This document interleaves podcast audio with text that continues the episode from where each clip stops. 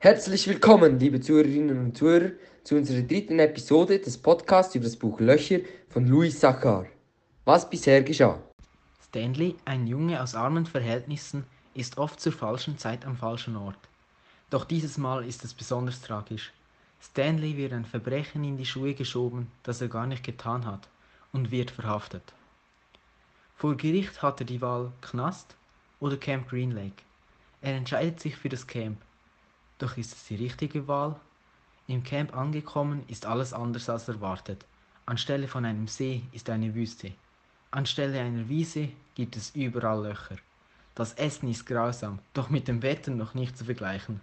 Jeden Tag müssen die Häftlinge ein Loch graben, das fünf Fuß tief und fünf Fuß breit sein soll. Immer wieder gibt es Unfälle, wie zum Beispiel den Sonnenblumenkernsack, doch die Geschichte haben wir in unserem zweiten Podcast näher angeschaut. Stanley hat eine Vereinbarung mit Zero. Nämlich gräbt Zero einen Teil von seinem Loch und dafür bringt Stanley ihm abends Lesen bei. Doch den anderen gefällt das überhaupt nicht, weil sie ihr Loch selbst graben müssen und Stanley weniger machen muss. Als die Jungs wieder einmal am Lochgraben sind, kommt Mr. Pendansky, der Leiter der Gruppe D. Während dem Gespräch werden Stanley und Zero beschuldigt, weil die anderen mit der Vereinbarung von Stanley und Zero nicht einverstanden sind.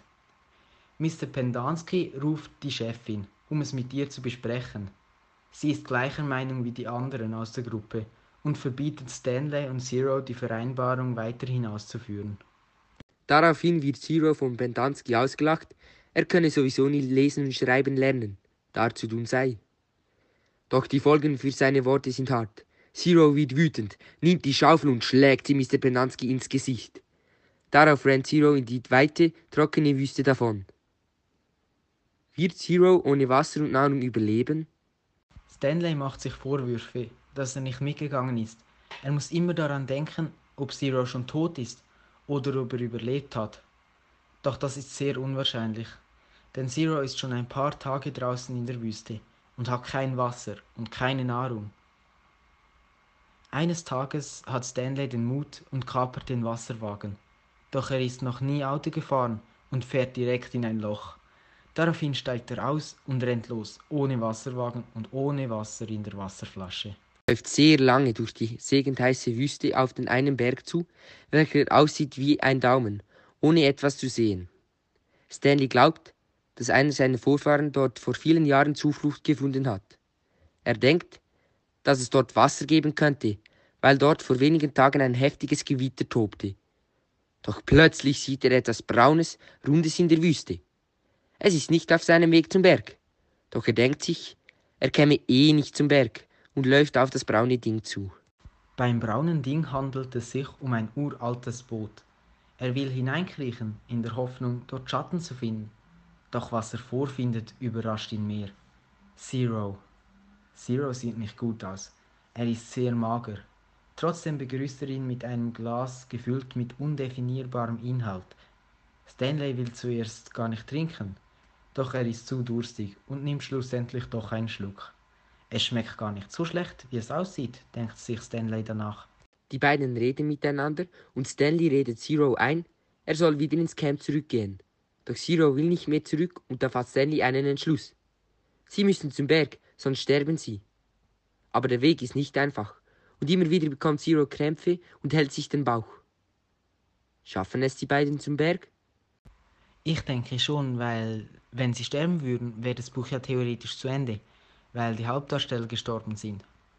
Und vor allem kommt es ja auch darauf an, ob es auf dem Berg wirklich Wasser und Nahrung gibt. Aber mal eine andere Frage. Wärst du auch wie Stanley Zero nachgelaufen und das große Risiko eingegangen? Ich weiß nicht, ich hätte wahrscheinlich sehr lange darüber nachgedacht. Und wenn ich endlich zu einem Schluss käme, würde Zero sehr wahrscheinlich nicht mehr leben. Und du?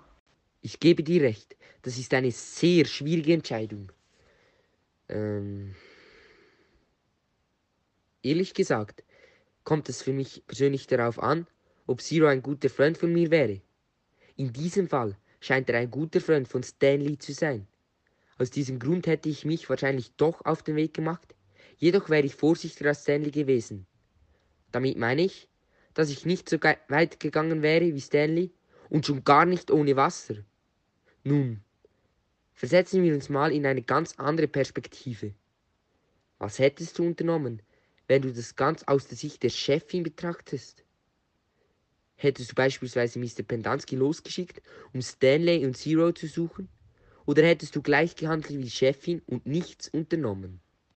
Also für mich wäre das keine schwierige Entscheidung. Es wäre für mich selbstverständlich, dass ich Mr. Pendansky losgeschickt hätte, um die Jungen zu suchen. Aber ich hätte ihm gesagt, er soll genügend Wasser und Nahrung mitnehmen, um Zero und Stanley damit zu versorgen. Da sind wir definitiv gleicher Meinung. Ich hätte genauso gehandelt und Mr. Pendansky mit dem Auto genügend Wasser und Nahrung losgeschickt. Jedoch hätte ich so viele Autos wie möglich losgeschickt, um die Jungs zu suchen, da es eine sehr ernste Lage ist.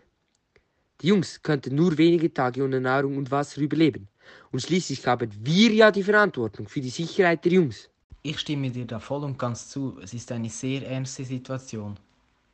Was hättest du aber gemacht, wenn man Stanley und Zero nicht rechtzeitig gefunden hätte und sie gestorben wären? Das ist wieder so eine schwierige Frage. Hm, warum stellst du mir immer so schwierige Fragen?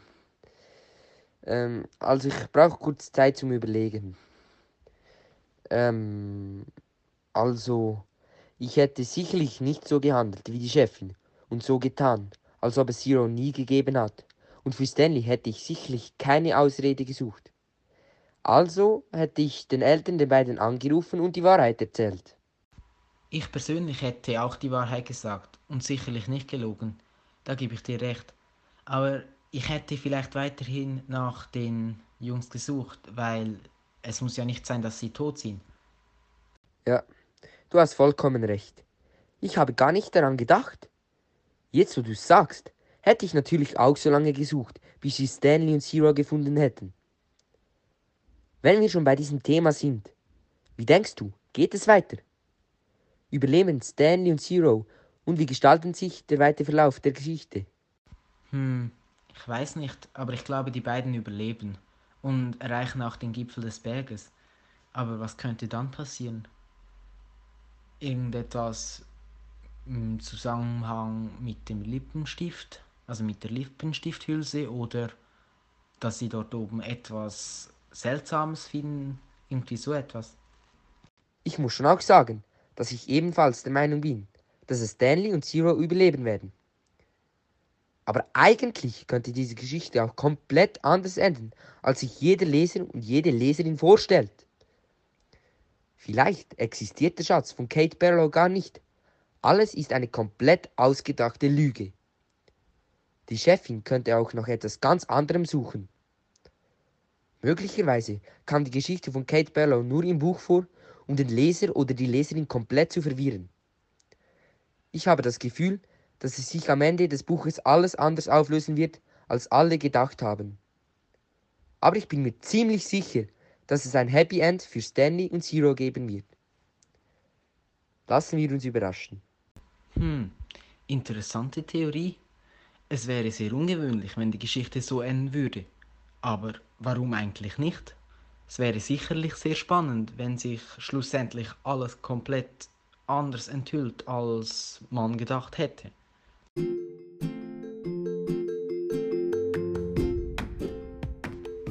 Nun sind wir sehr gespannt, wie das Buch weitergeht und wir hoffen, euch hat diese dritte Episode unserer Podcasts über das Buch Löcher und die Geheimnisse von Green Lake gefallen. Macht's gut und bis zum nächsten Mal bei unserem vierten und letzten Podcast über das Buch Löcher.